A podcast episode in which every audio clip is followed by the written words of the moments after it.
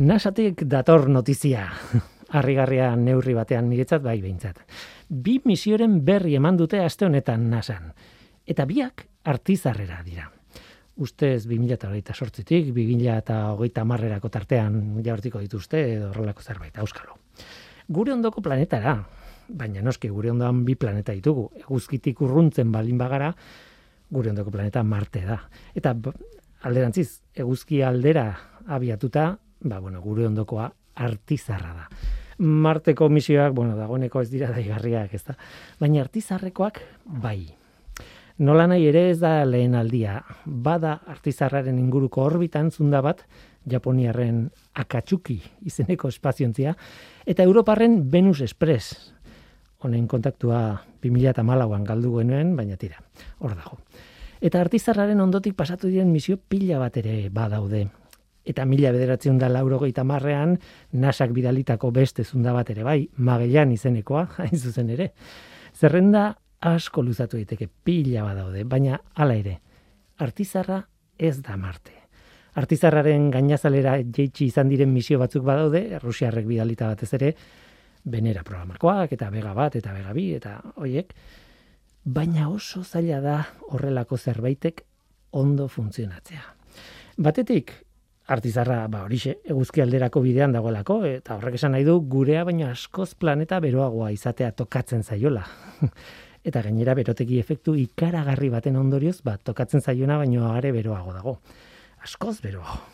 Lareunda irurogei gradu gainazalean. Wow, lareunda irurogei gradu. Beruna urtu egiten da, bertan adibidez, ez? Eta gure presio atmosferikoa, baina laurogei tamarraldiz handiagoa da bertako presioa gainera. Eta bestetik, artizarraren kimika infernukoa ematen duelako. Uf, korrosioa bapateko efektua da han. Odeiak gainera azido sulfurikoz osatuta daude. Hango euria azido sulfurikoa da. Imaginatu. Ez da bat ere erraza artizarraren gainazala esploratzeko espaziontzi bat diseinatzea. Adibidez arrokak analizatzeko. Edo kamera batez irudia grabatzea ere, ia ezinezkoa da. Baina tira, hori da, horixe da egin nahi dutena nasakoek. Da Vinci Plus eta Veritas.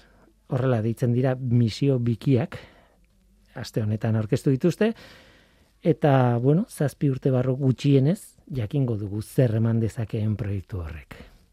Ongitorri, norteko ferrokarrilera. Euskadi Erratian, Norteko Ferrokarrila.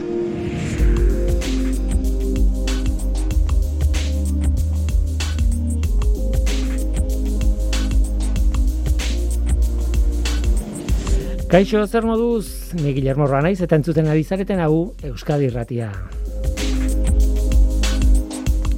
Elkanorekin jarraitu behar dugu aste honetan. Aurreko astean programa monografiko bat egin genuen Elkaroren mundu biraren zientziari buruz. Nahi duenak ba, podcasta dauka, hor saioa podcastean dauka barkatu. Benetan interesgarria izan zen. Baina ez genuen den den dena kontatu. Eta ez geneukan gurekin Xabir Alberdi Lombide historialaria. Gaur bai, gaur gurekin izango da. Programaren bigarren zatian beste bigai gaurkoan. Asier albite agirrek betizu behiari buruz zite ingo digu, arraza horri buruzko artikulu bati esker irabazi baitu kafe luiar sariketan neiker saria. Eta eluiar aldizkariaren ekainiko zenbakiak alean dagoenez ere, gainbegiratu egingo dugu aitziber agirre zuzendariarekin egun hona da gaur niretzat. Besteak beste Pfizer txertoa daukat zainetan berri hona da hori espero dut baietz. Oazen ba, hau da norteko ferrokarrila zientziaz betetako hitzak.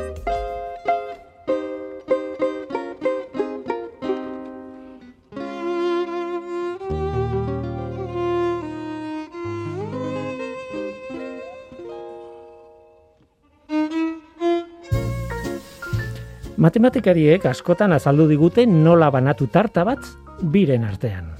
Horretarako jokoen teoria erabiltzen dute. Gezurra badiru ere matematikakoa adar bat da. Tarta bat, berdi du nola banatzen duzun, beti kexatuko da norbait zati txikiena jaso duelako. Matematikarien soluzioa hause da. Eman labata, labana bietako bati eta mostu dezala. eta gero besteak nahi duen puska aukeratuko du. Bueno, ba, mila lareun eta laurogeita malauan, tordesila zen, ezin izan zuten soluzio hori erabili.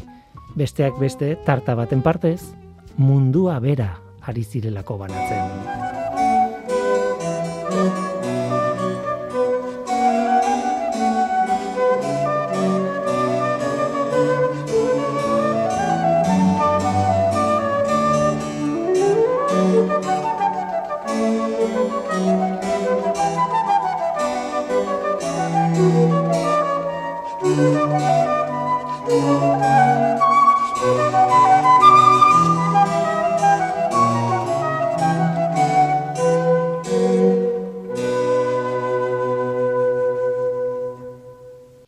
Eskerrak eman nahi diet Elkano Fundazioko jendeari berriz ere haiei esker, Xabier Alberdi Lombide itxasmuseoaren zuzendaria. Etorri da, norteko ferrogarrilera, Xabier, kaixo, ongitorri.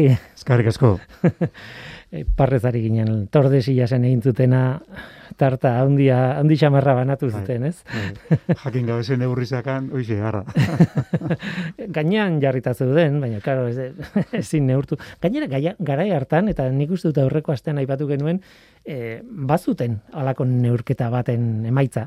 Baina etzan oso zuzena, egintzan bat oso zuzena, gero beste bat ezain zuzena eta beste horrek e, izan zuen arrakasta tarduan mundu guztiak espero zuen txikiagoa izatea lurra. Hala, bai, bai. Eta hortik gaina gatazkak, ez? Ba, nola txikiago izan ezkeo, nun gehatzea lur batzuek eta itxaso batzuek zenen ere muan, eh? ze erditan, ginda hor da, eta ze aldetan dago ginda, tartako ze aldetan. Eta, eta gara hartako punturik interesgarriena gaina, iaia mugan, bai. beraz ezin ados jarri. Bai.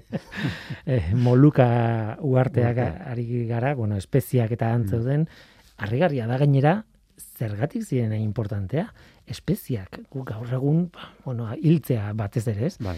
Esatez, bueno, hiltzea, bale, ondo dago, bueno, ekarpena egin dezake bai. sukaldean, da, behar bada beste erabileran batera izango zuen, baina hainbesterako ez da, ba, bai, hainbesterako zen, ez?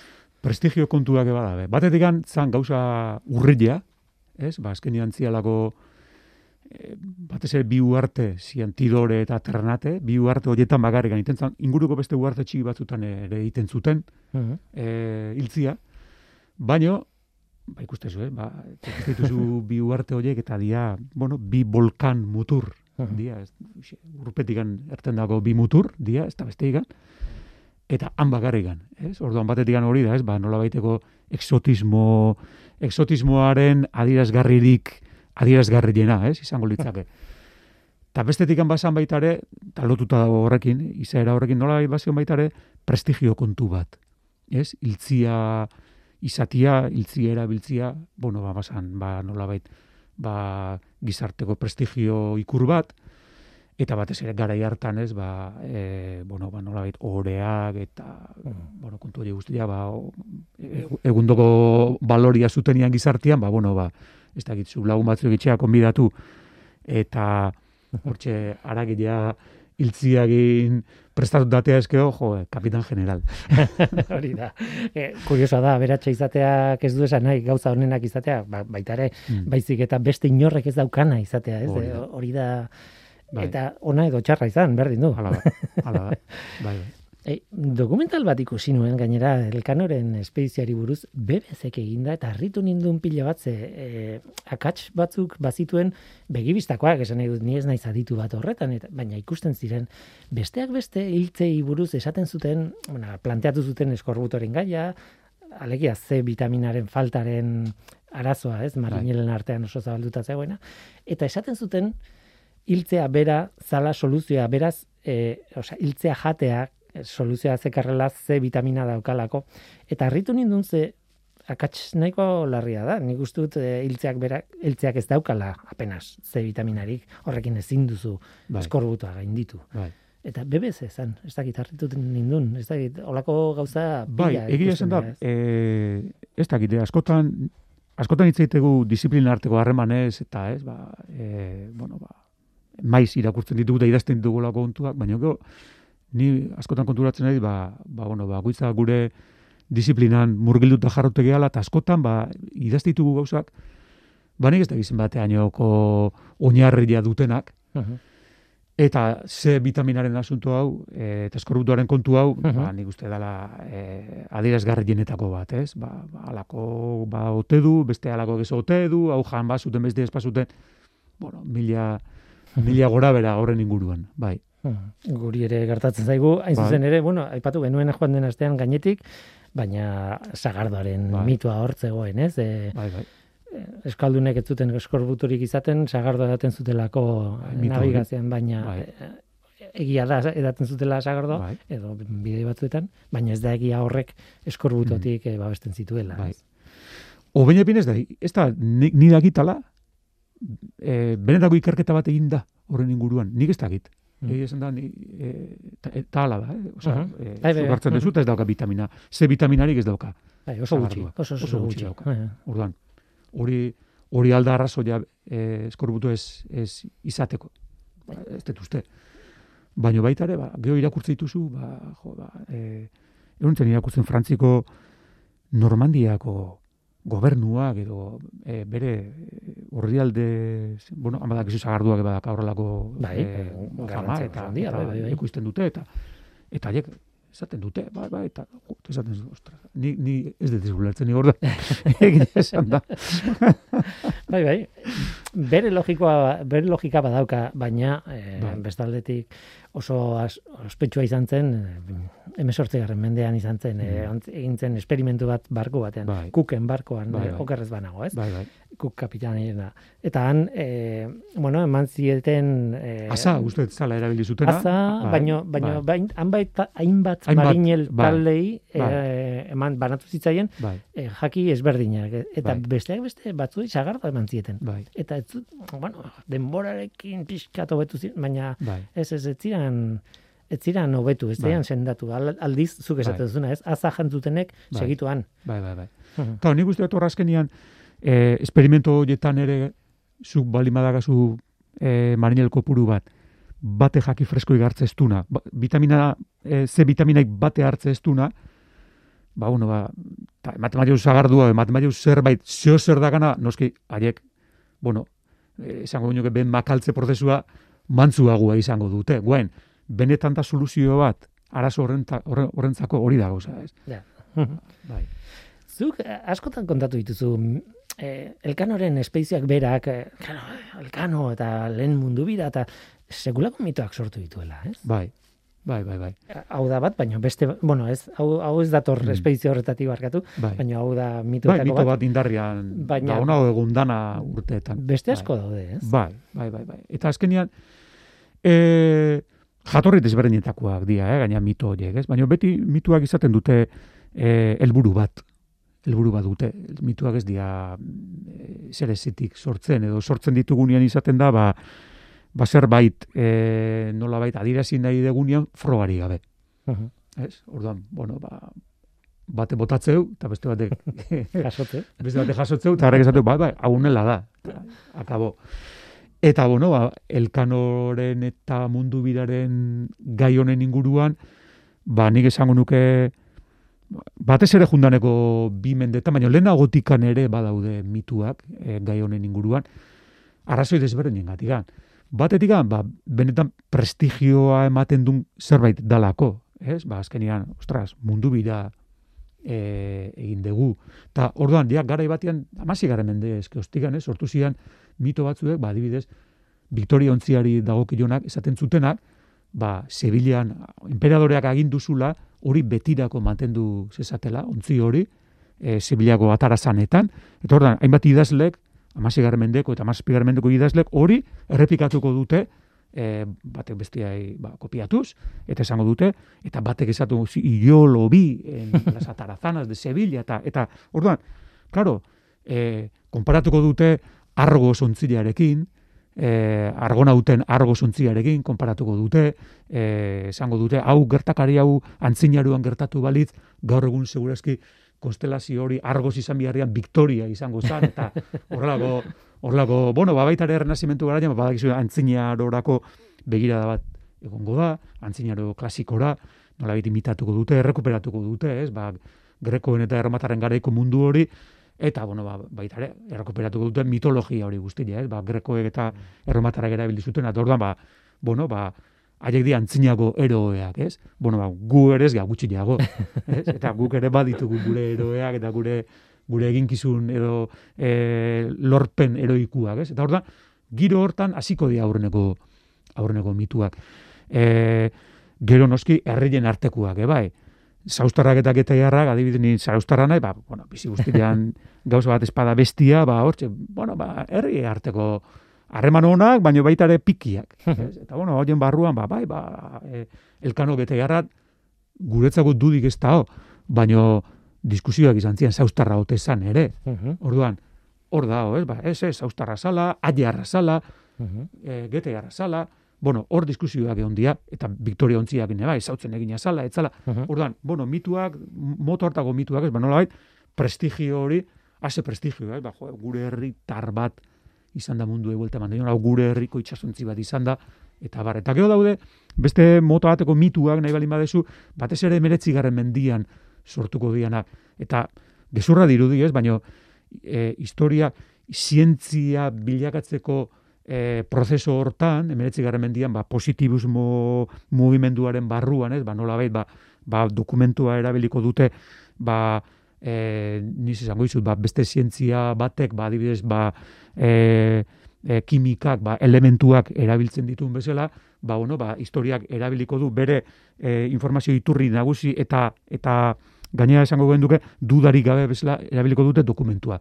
Mhm. Hemen dago dokumentua, honek dio hau eta hori da egilea, ez? Eta orduan, eh, hor, giro hortan, oso kuriosua da, ba, nola sortuko dituzten beste, beste mito batzuk. Hau da, historia nola bait, e, nola baiteko kontakizun utz izatetik, egileak eta gezurrak eta mituak eta nastutzeitun, ba, kontakizun izatetik, ba, pasa nahi danian, ba, zientzi izatera, edo izendapen hori eh, eskuratu nahi dunean, edo hortxe e, zientzien olimpo horretan bere burua sartu nahi dunean, aldi berian, ba, erekiko dituzte baita ere mitoak. Zergatik, ba, historia zientifiko horren helburu nagusia izango dalako, emeretzi garren mendian noski, izango da nazioen historiak Mhm. eraikitzia. Eta nazioen historietan, ba, badabe gauza komenidianak esatia, eta badabe beste gauza batzuk ez dana komeni esatia. Orduan, hori egiten dezu momentuan, ja, etzea noski esaten nahi, ba, urak, e, zenba molekula ditu, ba, bitu, ba, oxigenoaren molekulak ez interesatzen, orduan, hidrogenoa bakarri dauka. Hidrogenoa badauka, ez ez esaten gezurrik, Ja. baina ez esaten egi. Orduan, Bai. hor sortuko dira beste mito batzuek. Bai. Euskaldunak oso oso harro gaude euskaldunak izateaz eta horrek eh, mituetara eh, bideratzen gaitu segituen, ez? Eh, Bueno, eta gainera joera daukagu mito horrekin gelditzea jakin gabe zein den egia, zein ez, ez? Ba ez dakit, bura tortzen zait eh, ba ez dakit, trikitixaren historia eta trikitixa berez instrumentu italiarra da, bueno, Europa osoan zabalduta daude aldaira, ez? Eta ez da berez gurez, gurea edo ekarri zuten gainera haiek, ez? Lanea etorri zian, eta Bai. Eta moto hortako gauzak ikusten dira leku guztietan. Zuk aipatu dituzunak orain eh, elkanorekin zer ikusia dutenak, Mm. ba hoi, e, zuk aipatzen zenuen oso modu grazioso, oso polita zen elkarrizketa batean esaten zenuen, jo, badakigu ez dela zarauztarra e, Victoria ontzia bera, zergatik, ba, zerrenda bat daukagulako, zarauz, zarauzko e, Ontzi, untzi guztiekin, eta zerrenda hori eginda dagu arrotasunakin, ez? Arrokeriakin, eh? Bai, bai, bai. eta horrez badago, horrek nahi du, ez ez Arritzekoa da eze otia. hori da, hori da. Eta- Arritzeko hori da, ez, ba, helburu horrekin in zerrenda hori eta duda izpirik izan balu zerrenda hori intzuna jo, bere ala sartuko luke. Zuen sartu.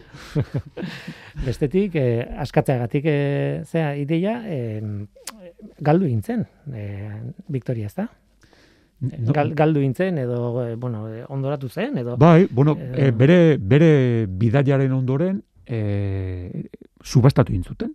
Hau da, e, kontratazio etxeak subastatu zuen, eta erosizun, e, antxe, Sevillan bizi izan merkatari e, genuar batek, ba, hainbat e, merkatari genuar zeudenan, e, eta haietako batek erosizun, eta ibilizun itxasontzi hori, e, bueno, Santo Domingora jun eta etorri egiteko e, merkataritza harremanetan. Eta bidai horietako batean galdu zen. Hmm, Bai. bai. Mhm. Bai, bai. Beraz, ez daukagu, dio, baitugu replikak edo baitugu, baina, eh, bai. Itzun bukaera mitiko, ez. eh, ez da, Hollywoodeko bukaera glorioso bat izan.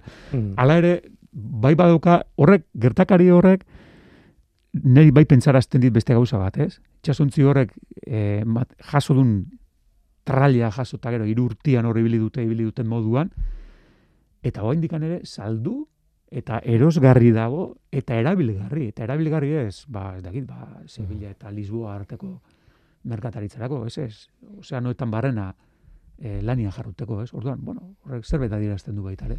Bai, Bai. adierazte du, batetik, oso ondo egina zegoela, oso rentablea zala, eta bestetik, ba, bueno, ba, Eraginkorra. etziotela, hori da, eginkorra, Eraginkorra zala. hori da.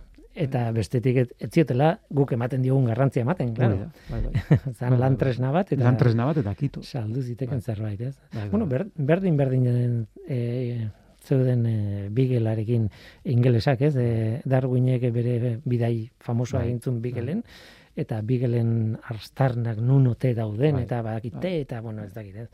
E, Bai, arrokeria hor- ari ginen, eta mundu guztiak berdina daka. Bai, bai. Londoneko horrezea itxasadarrak miatzen. Bai, bai. Galdetu nahi zutzuk, e, historiaren, bueno, datu pila bat dituzu buruan, baina ez da datua baizik eta perspektiba bat ere badaukazu buruan. Eta e, zientziaren aldetik begiratuta esaten zu, bueno, e, garrantzitsua izan zen munduan nolakoa den jakitea, e, navigazio tresnak, ez dakiz zer kartografia, eta badaude puntu oso garrantzitsu batzuk. Hala ere, nire galdera da, gare hartako gizarteak edo agintariek edo nolako eh, harremana zuten zientzia deitzen dugun honekin, ez? E, askoz geroagokoa da zientziaren kontzeptua, beren baina, bueno, askoz edo bintzat e, mende bat edo mende Bai. ia, ia. Baina, e, claro, Carlos Bosgarrenak adibidez, zer pentsatzen zuen horri buruz? Pentsu, pentsatuko duen, honek balio dit, ez dit balio. Eta Bai. punto, ez? Ez, ez zeukan horrelako harreman bat Bai. zientziarekin, ez? Bai, garbi dago utilitarismo, utilisma, utilitarismo bat da nagusi, gara hartan. E, eta pixkat itxasontziaren amaiera horren adierazle da. Ez? Hau da, erabilgarri izan dan bitartean erabili dugu, e, emaitza batzuk eman ditu, eta kito. Ez? E, gaur egunean, ba, ez da, ilargira jun eta etorri indian kapsula horiek eta Amerikarrek gordeta dituzte, eta dituzte ben museoetan jarrita, ez? Ba, ez da gize itxaferot, ez da gize kapsula, eta ez da gize han dituzte, ez? eta jo, dituzte, ba, lorpen teknologiko batzuek bezala. E, gara hartan ez, ez da, e, kontzeptu hori ez da, ez da existitzen, ez? Ba, bai egitea da, e, zientzi, zientziaren kontzeptu hori beranduago sortuko da, bai badukate momentu hortan e, arrazoiaren e, kontzeptua. Hau da, arrazoia e, metafizikatikan aratago, arrazoia dala nola bai mundua ulertarazteko eta munduko gauzak jakiteko bidia, ez? Eta, bueno, horreri esker haidia nola baiteko espedizio horiek eta egiten, eta bar, baina denak oinarri dute utilitarismo bat. Hau da, e, munduaren itzulia etzan izan e, esperimentuko e, zientifiko bat. Mhm. Izan zan, e, helburu politiko, ekonomiko batzuek zitun espedizio batek emantzun emaitza bat.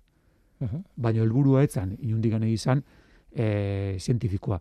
Norbaitek igual esango du, "Ta gaur egunean ez aldaba horrela, ez aldia ba Mhm. ikerketa militarrak eta osea, helburu militarrak eta ez aldituzte eta eta bai, bueno, ba, egia da, ba, agian e, finantzaketak eta bar, eta, bueno, ba, askotan e, beste interes batzuek daude horien atzetik, ez? Ba, zientzia finantzatzeko e, ba, bueno, ba, bideo horietan, ba, egia da beste interes batzuek izaten dira, e, zientifiko hutzak ez dianak, ez? E, gauza da, garai hartan badago helburu hori, badago interes zientifiko hutza, ba, behar bada, ez, Mhm. ez. Ja, zergatik doa eh, nasara artizarrera orain, ez? Ba, euskalo, ba, Bai. bueno, euskalo, eh, badaude arrazoi pila bat, haien Bai. artean zientifikoak, baina ez bakarrik. Hori da. Hori da. Eta Bai, bai. hori oso nabarmena da, bueno, zientziaren historian, historian oroa, Bai, ez? bai, bai. Ez Zergatik elkano joan zen mende baldera hasieran eta o elkano barkatu bagaia, ez? ez? Eh, al, mende eta ez aldera. Bueno, Bai. portugesak zeudelako, ez? Hori da. Osea, bai, arrazoiak bai. ziren Bai, bai, bai. ez korronteenak, ez Bai, baizik eta, bueno, horrez daude, ez gaude vigilatuta eta guazen mendik. bai, Aber iristen gean. Eh? bai, bai, bai. Horrela da, eta hori hori izan da nahiko uste deguna baino ohikoagoa izan da, eh? baino bai guk badaukagu beste nola esango nuke ikuskera hori badaukagu beste mentalitate hori zientziarekiko gara hartan ez dagona, ez? Baina erabilera eta eta baita ere zientzialari batzuen aldetikan baita ere ba nola baiteko e, prostituzio bat ere hori, bueno, ba, ez dakit, ba, joan gaitezen e, nazien Alemanira, ez? Adibidez, ba, bueno, ba, ze gertatu zanan zientziarekin, ez? E, Mhm. zientzia orokorrian ze gertatu zan, ez? Ba, erabat bihurtu zen, e, bueno, jarduera utilitarista bat, era batekua, bai e, ideologia bat bermatzeko, eta baita ere, estatu horrek behar zitun behar militarrak nolabait ba asetzeko ba, ba koeteak eta eta bar Mhm. eta bar eta bar, ez? Eta nolabaiteko eh zientzialariak ba bueno, askotan ala beharrez, ez? Ba, Hori da, hori egiten da. zutena ba Bai, bai. hiltzen zituzten edo edo edo aldegin inbier izan zuten, ba Einstein berak bezala, ez? Bai, Orduan, hori da. bueno, ba, gertakari horiek eman dia, eh, ez, guendala bostun urte, eman dia, guendala larogi urte, eh, gure artean. Eta, bueno, bai, hor dago, ez, hor dago, eh, metodo, azkenean zientzia metodo bat da, eh, bueno, ba, gauzak jakiteko metodo bat da, eta metodo da nenian, ba, erabal, erabilgarri izan leike, ba, beste helburu batut, batzutako. Galdetu nahi dizut, eh, iturriei buruz. Elkanoren espedizioaren kasuan, claro, ez daude, ba ez dakit, bueno, badaude gauza asko, baina ez daude paiketa bat honek lapurtu dit ba, eh, ontzia eta orduan eraman dut paiketa ez dakit, eta agiri hori badauka, ez. Baina badaude batetik e, pigafeta ospetsuak e, idatzitako guztia, e, nolabait, e, bueno, bidaiaren Bere interpretazioa. bere bai. interpretazioa, baina diarioa gauza asko. Eta gero nik deskubritu dut, bueno, nik deskubritu dut, ez, esan dut ez nekien, baina duela gutxi irakurri nun Martin de Ayamonteren historia, ez? E, e, ja, Bai, hor daude, hainbat, hainbat errelato daude, e, bertan parte hartu zutenak. Bueno, bat baino gehiago. Pigafeta zergatik handa ezaguna. Pigafeta ezaguna da berak argitaratu ingo dulako. E, beste inor egingo ez duna. Ez? Bera benetan alde bai bada, horrek badauka beste, da, beste, beste maila bat, ez? E, e, gauzak ulertzeko eta munduan gara hartan ze gertatzen ari dan, eta eta jakintza nola zabaldu berdan, eta ba, ez daki, ba, gaur egunean ez daki, e, internet erabili ez erabili, ez? Ba, igual egongo dira batzuk erabiltzen ez dutenak, mm, baino bide, bideia hartako intelektuala zan eta gainera e, erregiaren e, zean, Be- e, bera- kontaktua. bera, bera etzan intelektual bezala e, itxasoratu. Bera itxasoratu zen sobresaliente bezala. Hau da, e, sobresalienteak zian e, gaur egunean esan duke guardaespaldak. Hau da, e, bera itxasoratu zen e, arma gizon bat bezala e, itxasoratu zen. Militar, e, paramilitar moduko bat izaten zian horiek. Mhm. Orduan, e, bea ez da eskribaua, e, eskribautako bat e, naparra zan, Leon, Leon de Peleta, zuzen, e, etzan, bea etzan, esango duke kronista ofiziala, askotan esan izan dugu, izan, e, espedizioko kronista, ez ez, etzan espedizioko kronista. E, bera, berak idatziko du, bere, bere kasara, bea da, Ire esango duke un buscavidas, ez? Ba, ba, bueno, ba, hor espedizio hortan sartu da, sobresaliente, sobresaliente da, gehigarri esango genduke, uh Mhm. ba, espedizioak berditunak kontratatuta ditugu, eta gero, gehigarri batzuek, ba, ba, alako e, kapitainaren lagunak, edo alako kapitainak e, kontratatzen ditu bere kontura, eta horrela sartutakoak, ba, ba, nere babesa izan ditezen, edo nere sekitokoak izan ditezen, eta horrela, horrela kontratatzen dituztenak dira. Orduan, bueno, ikusten da beha da, ba, hortxe, ba, ba, bere tokila, bi- bere tokilearen bila da bilen, ba, aventurero bat da pigafeta. Eta, eta ondoren ere horixe egingo du, berak egingo du, e, bueno, ba, bere publikazio hori egingo du, eta hasiko da Europan gortez gorte, jongo da Frantziko gortera, jongo da Aita Santuaren gortera, bueno, ba, gorteko e, ba, harrigarrien gorte horiek, ez? Gare hartako lehen esan deguna, ez? Ba, geota gauza bat, bakanagua eta urrutilagoa eta harrigarrio, orduan nanaiago, ez? Eta orduan Mhm. gorteak izaten zian, ba, ba, ipotxak eta gizenak eta erraldoiak eta eta biltzen zituzten lekuak, ez? Da orduan, bueno, ba, hau juten da ara, ba, jo, hemen daukagu mundu hori buelte mandilona. Venga, kontatu izki guzu hemen, zure, Mhm. ba, tipuan, ba. Bueno, horrela, aventurero bat. Aventurero bat da, bera. Eta baina badaude beste errelato batzuek, Mhm. beste batzuek e, idatziko dituzte. Eta gero hortik aparte dago dokumentazio e, ku, espedizioaren kudeaketari dagokion dokumentazio asko dago.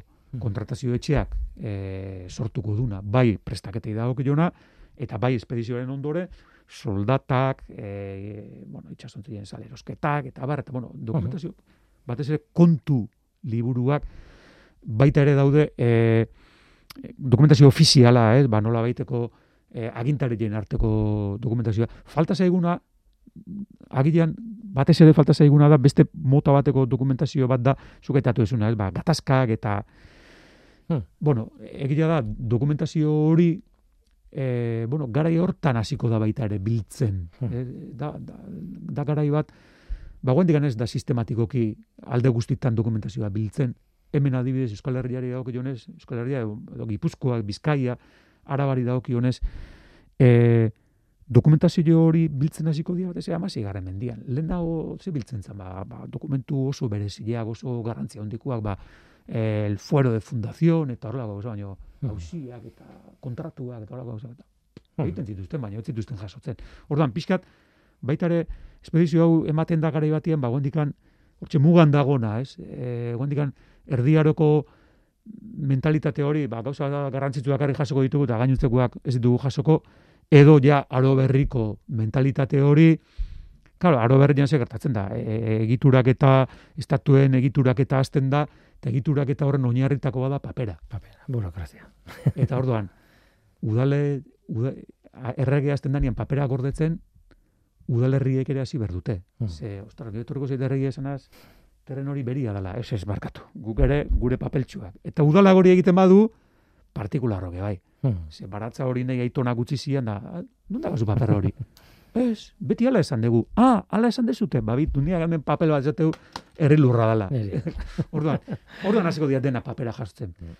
Baina jo- hortxe, espedizio dago hortxe muga hortan, ez? Eta, eta nik uste, adierazgarri da, ez? Ba, pigafeta esango genduke da, bueno, ba, konturatzen da, ez? Hori dena. Horrek ze balore da. daukan. Mhm. Eta publikatuko du gainea badaki gare arteko gare hartako edabide nagusia imprenta dala. Mhm. Eta badaki hori imprimatu eskeo zabalduko dala, edatuko dala. Beste batzuk idatziko dituzte, teskuiskribu bezala egongo dian mendetan. Han, artxibo batean, bastarra batean, astuta, eta horre dituko dira.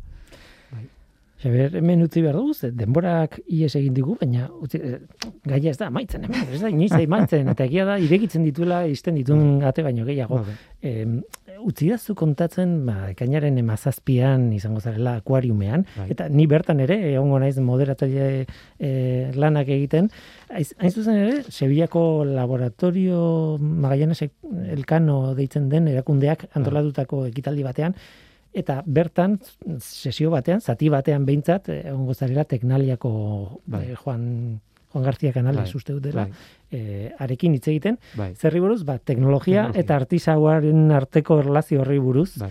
nahi duenarentzat e, akuariumean izango da, eta han ikusiko dugu elkar, baina, baina tira, edo da interesgarri kontu hau, ba, hemen utzi beharko dugu, xer, eta azepena, zemotza, Bueno. bueno. zazpi ordu behar genituen. Ondo pasa dugu benetik. bai, bai, bai, nik oso ondo egia esan.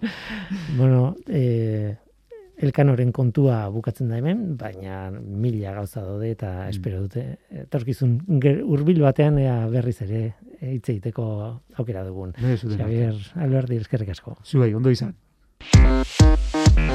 Zientzia.eus, leio ireki bat zientziaren mundura. Irratia, telebista, artikuluak, irudiak, soinuak. Elujar Fundazioaren kalitatea zure eskura klik baten bitartez.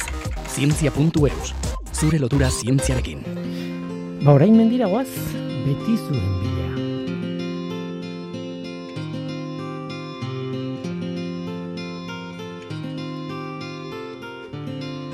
Kafe Luiar sarietan az, irabazleak elkarrizketatzen ditugu eta beti elkarrizketa hasten dut zorionak batekin, eta kasu honetan hasier albir, albite arregi zoriondu behar dut betizua. Europako azken behi basatia desagertzear galdera bat dago artikulo irabazlearen izenburuan. Hasier, kaixo ongitorri Bai, arratsaldeon berdin. E, lendabizi, lendabizi, betizua desagertzear, bai, ala ez. ez dakit, al hain azkarra erantzun daiteken. Bueno, bai, egia esan da ez, ez da hain simplia erantzuna, baina, bueno, e, esan dezagun azkar esan da, bai, bai, desagertzear dago zoritxarrez. Mm -hmm. E, hori, mila individuotik bera onortxe, mila bueltan, konsideratzen daia galtzeko zorian dago larraza bat, eta betizu hortxe abil, mila individuo bueltan dabil, Eta bai, zoritxarrez, eh, Euskal Herriko adan arrasa badegu bertakua eta galtzeko zorian dago bai. Hori da, eh, gainera, eh, idatzi duzu artikulu bat, batez ere, bueno, bukaera aldera, garrantzia ematen diozu analisi genetikoari eta azterketa genetikoari, noski hor odolkidetasunaren arazoa beti egoten da, ez? Galtzorian egon daiteken, bueno, arraza bat kasu honetan baten e, populazioan eta barrez, e, ikertzen ari gara edo oso gutxi ikertuta dago betizua eta eta orain analisi genetiko honek ematen digu e, informazio garrantzitsua, ezta? Bai, hori da. Hasieran aipatu duzun moduan, en odolkietasuna pixka bat, e, bueno, jendiak e, jakin dezan, e, badazkenean familia artekotasun erlazio bat, ez da, eta odolkietasunakin egin baten ez da txarra, da, lortzen duguna da, ba, gure gurasuen e, nolabait ezaugarri zehatz batzuk en, gure ondoren gotzak garatzea, ez? Baina odolkietasun, gehiagizko odolkietasun batekin, e, azkenean gertatzen dena da, e, gurasuak edo gurutatzen dian gurasua ja, e, elkarna artean ba, aidetasun nahiko altua dutela, eta en, normalian en, ondoren gotzara igarotzen estian ba, gaixotasunak edo ezaugarri nahi ez ditugun ezaugarri ba, ahultzen duten ezaugarria nola bait, ba, e, ondoren gotzara pasatzeko en, probabilitate gehiago dagola. Orduan, nolabait arrasaren biziraupenan aurka dijoa gehiagizko dolkietasuna. Eta bai da garrantzitsua, ba, zuk esan duzun moduan, arraza galtzeko zorien duen arraza hauetan, ba, kontrolatuta edukitzea, ba, hori, ba, alik eta gehien bizira ondezaten. Claro, e, hori gainera arau orokor bada, ez da bakarrik arrazatan gertatzen den zerbait, espezietan adibidez, e, ez da bakarrik zenbat ale gelditzen dien, noski, espezie baten oso ale gutxi populazio oso txikiak baldin badaude, ba, arriskoa dago, noski baietz, baina gainera beste bigarren faktore bat kontuan hartu behar dana hori da, ez? E, e nolabait, e, berritasun genetikorik ez badago gurutzatzen dienean, uf, e, arrisku handia dago. begira egon naiz, eta ez da betizua e, horrela galtzeko zorian dagoen behi arraza bakarra. Ez hori da, betizuekin batea, mm en Euskal Herrian bertan baditugu beste behi arraza batzuk en galtzeko zorien daudenak, ala nola ba, montxina izan leike, dala batez ere ba, bizkaia eta enkarterri inguruko behi arraza landatar bat, gero daukagu baita terreina arraza, e, uh pixka bat zabalduago dago, baina ala ere galtzeko zorian, batez ere da, bueno, ba, mm, gorbeia mendi inguruan gutxi gora berako katzen da, ba, bai araban, bai bizkaian da baita gipuzkoan, e, gero daukagu baita betizua, e, Euskal Herri guztian ziar kokatzen dana, e, zuberoan eta araban izan ezik, eta gero daukagu baita larrabeia dela, ba, entzierro eta sokamutur eta olako ekintzetan nolabait e, parte hartzeko erabiltzen dien, ba, baita ganadu bizi edo izu batzu dianak.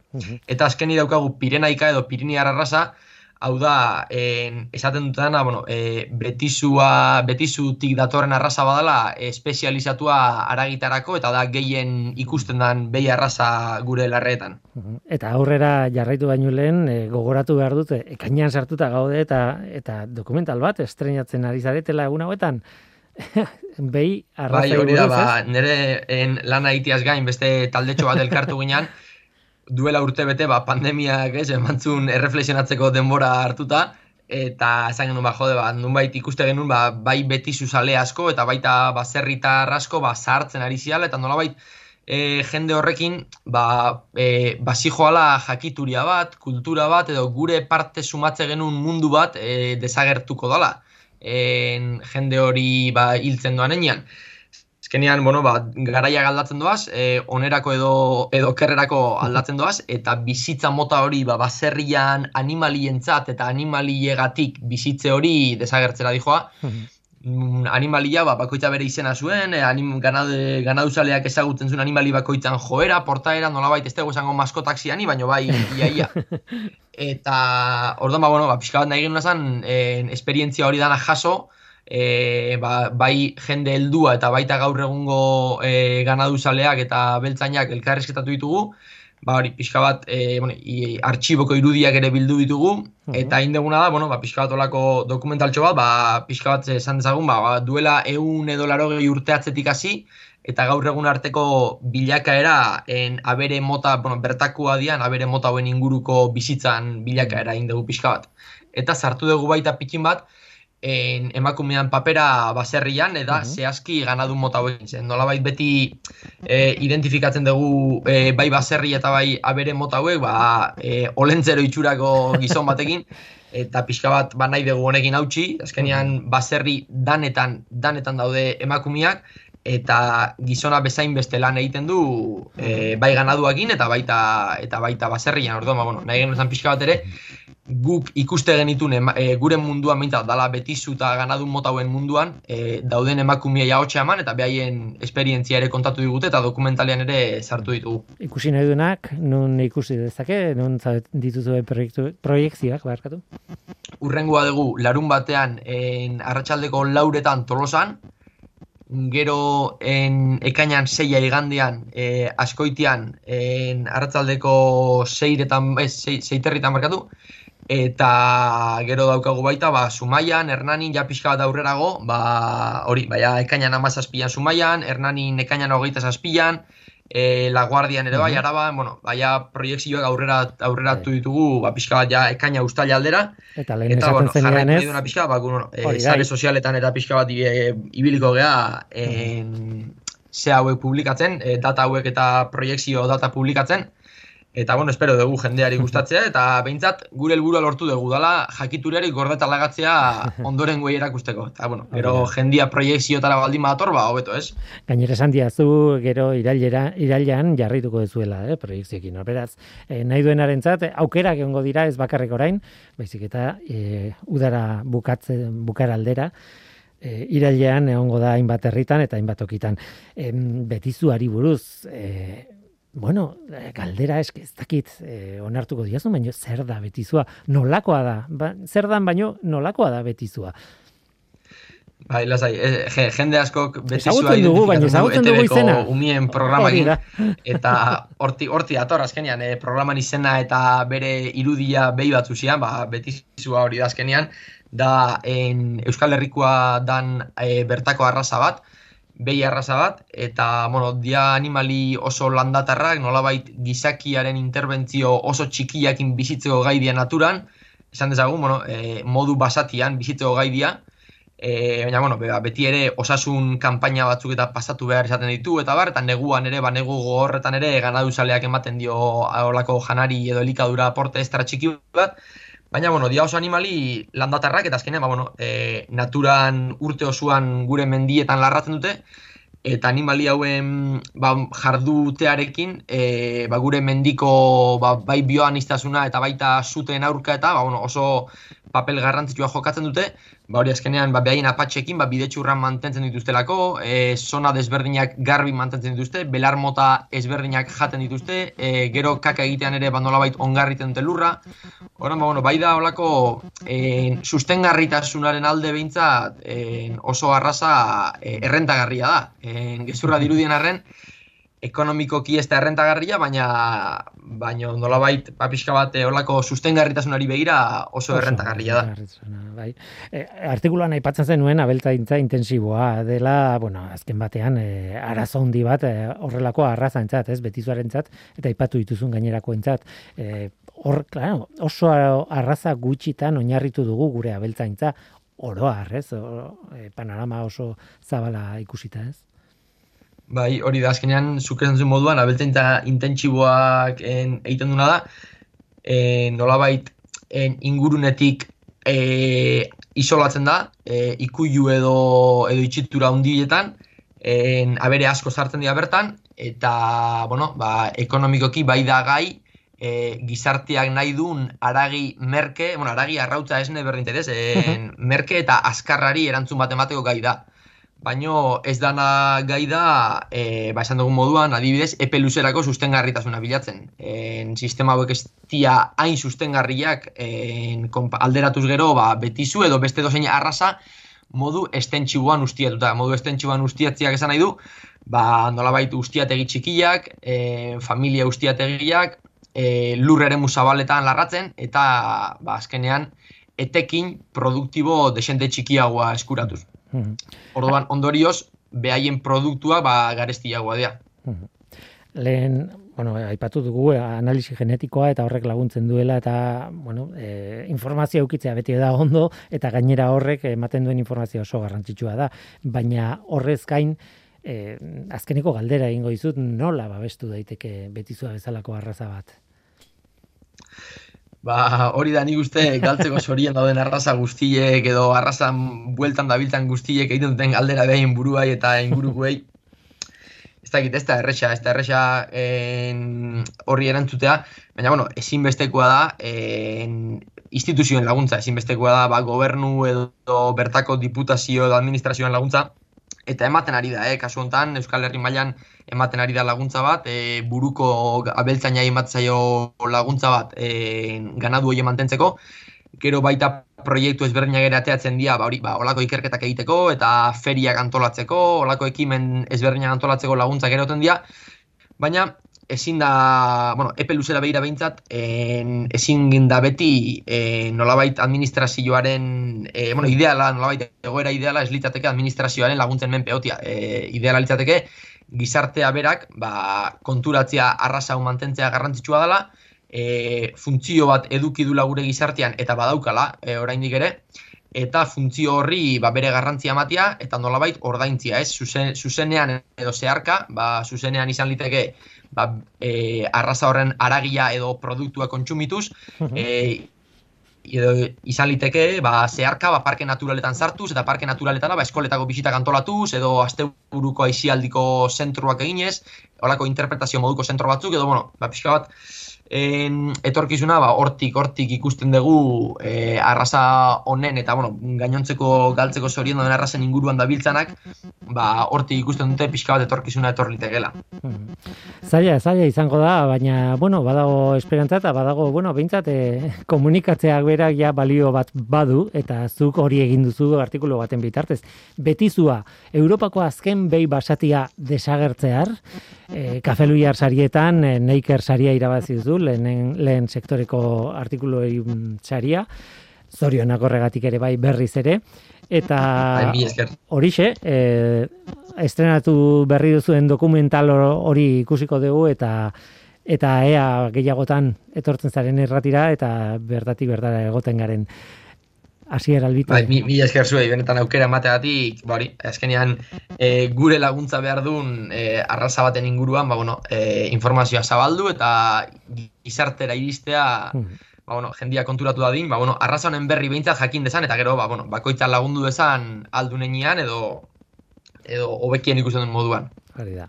Hasier albite arregi, eskerrik asko gurekin izategatik. Zuei, mi esker.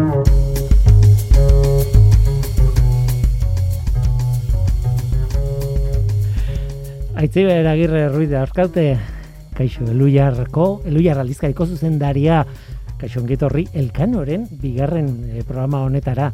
Etorri zara zeadekin, eh, aldizkariarekin, berri berria, bai. ekainiko zenbakia, eh, bueno, kaldera atea eta segituan, eta elkanoren erreferentzia ja azaletik, ez? Elkano gai nagusia da zuen aldizkarien, ere bai.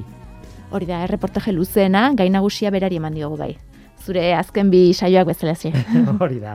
Eta, bueno, zurekin aipatu nahi genuen, e, eluiar aldizkarian eten gabe kaso indiozue kafeluiar sariei eta orain izan gara sierra albiterekin, ahaztu zait, behi da ze gauza, eh? Aztu zait, esatea bere dokumentalaren izenburua suarra dala. Eta hor, gelditu da esan da nahi duen. Tira, zer dugu, elkano alde batera utzita, Hala ere, badaukagu Álvaro Aragon ere bai e, zuen artikuluetako batean e, zenbaki honetan, Eluia aldizkarian. Bai, e, elkanorekin eta bere mundu birarekin e, zuzenean relazionatuta dago. Ez da gara jartako ontzigintzaren, e, on, Euskal Herrian ontzigintzak izan zuen beste ondorio bat e, azpimarratzen duen, ez da? Batetik, elkanok esa, elkanoren erreportajenean kontatzen dugun bezala, ba, mundu ikuskera hori handitu zuen, ez da? Beste kontinente batzu Mhm. ezagutu zituzten horri esker, baina hemen bertan, Euskal Herrian bertan, gure e, paisaian aldaketa handiak ekarri zituen ontzigintzak, ez? Teknologia da, azken batean, baino da, te, oso teknologia berezia, zuaitzak hazi mm, beharrezko forma izan dezaten. Hori da.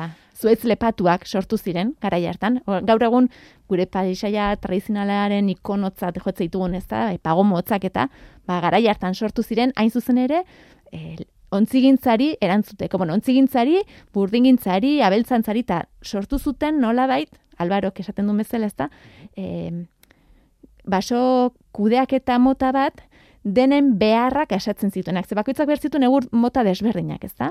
E, ontzigintzak behar zituen zutabe, abe oso luzeak eta zuzenak, baina bestetik behar zituen ontziaren saietxak egiteko, Mhm. ba, zurokerrak, ez da, egur e, biribilduak. Forma eso egokia Hori zuen e, egurra nolabait, ez? Hori da, eta egiten zutena zen, e, aritzak, kasu honetan aritzak, ba, iru metro taula moztu adar nagusia, eta uzten zituzten, alboetako adar batzu, eta hoiek sendotzen ziren, eta hoiek egiten ziren luzeak eta sendoak, ez da? Eta hoiei forma ematen laguntzen zieten. E, gidatu egiten zituzten, eta hori esaten du, Albaro Aragonek Euskal Herria makarrik egiten dela, ez da? Zela. Aragon egon zen gurekin elkanoari buruz hitz egiten, historialaria da, noski, baina bere gain nagus, bere tesiaren gaia e, basogintza da, basoak kudeatzeko metodoa eta bar askotan e, hitz egiten du, hitz egin du horri buruz norteko ferrokarrilea. Bai, Eta oso oso oso bai politia da. Bai, gai polita da. Batez ere guk badugulako e, zuaitz mota horrekin ez da, zuaitz lepot, lepatuekin, ba, nola biteko, ez badu esan nahi kultural edo historiko bat guretzat, ez? Mhm. Tira, azkar eh, kontatu behar ditugulako gauza, COVID-aren jatorria bilatze, bilatzeari ekin diote, azken bolada honetan hori dena dakigu, eta zuen aukeratako bat, zuen es, eska, eskaintzatako bat, hori, eh, COVID-aren jatorriari buruzko eta gogoeta bat tartean artikulu bat. Ba, izan ere, bueno, azken aldian oso zalantzan jartzen ari da nundik eh, nola azaldu otean virusa, ez da? Laborategi batetatik, bai. Baina, bai, no, e, hipotesi desberdinak daude, baina, bueno, e, nik uste dut, e, egin diegu elkarrizketa e, Jose Raiartza zoologoari, eta Elisa Perez albaitari birologoari, eta beraiek oso bestelako ikuspegi ematen dute. Esaten dute, e, garrantzitsuna dela, e, konturatzea gu gaitzaren benetako sorrera, ez dala, ez dagoela saguzarretan, ez? Baizik eta basabizitzaren eta gure arteko elkarrikintzaren desorekan dagoela. Hori dela benetan arazoa. Eta Arazoa horri, ez da espezie bat edo beste. hori da, horri begiratu behar diogula, ez? Eta e, Elisa Perezek esaten duen bezala, izurrien aurkako txertorik onena, ingurumena zaintzea da, ez? Beraz, e, gaia hor dago, hor egonda hasieratik gainera, eta eta horri buruzko gogoeta artikulu, ez dakit nola esan, bat e, eskaintzen duzuen aldizkarian bukatzeko e, itziarlaka ikusi dut, elkarrizketatzen duzuela. Bai. E, itziarlaka hizkuntzelaria, bai da, e, elkarrizketa nagusia berari egin diogu, eta, bueno, gizakion hizkuntzarako gaitasunari buruz edo, hitzein dugu berarekin. E, iruditzen zaigulako askotan gizatasunaren esentzia bera ikutzen dugula gure hitz egiteko gaitasun hortan, ez da, em, gure gaitasun kognitibo berezi batek egin duela hezkuntza sortzea gugan eta ez beste espezietan. Bueno, berak itziarrek aurrere itzi eta sinesmen guztiak eh, hankaz gora jartzen ditu eta realitatera ekartzen gaitu, ezta eta zientziak dakiena eh, kontatzen digu. Berak esaten du eh, kognizio konparatuaren alorra uzten ari dela oso argi ba, beste animali batzuen bizitza kognitiboa guk uste duguna, baina askoz ere aberatxeago dela. Olagarroena, egaztiena, e, tximinoena, animalia askorena, ez da? Eta hitz egiten dugu ere elebitasunaz, Mhm. bai? E, hain zuzen ere esaten digulako berak elebitasuna ikertzen du, eta esaten du Euskaldunontzat guztiz estrategikoa dela eulertzea elebitasun hori zientifikoki. Mhm. Hor dago e, bueno, ikerketa lerro handi bat gainera, ez? Bai. BCBL-en eta bar, ez? Hori da. Eta planteatzen ditu elkarrizketan, labur-labur, e, planteatzen ditu Euskara erakasteko zientifikoki nola egin beharko genuken. Oso kritiko bai da gaur egun nola erakusten dan, eta eta baita ere hizkuntza politikarako gako batzu ematen ditu, bai. Oso, oso emakume interesgarria da. Bera, interesgarria, itziar lakaba hor, eluiar aldizkariaren ze- kaineko zenbakian hauet denak eta askoz gehiago. Joan behar dugu, ez, aitziber agirre, eskerrik asko. Eskerrik asko. Eta gu bagoaz, e, Mikel Olazabal teknikan eta ni Guillermo Rabeti bezala mikroan, datorren astean zuekin ere izango gara agur.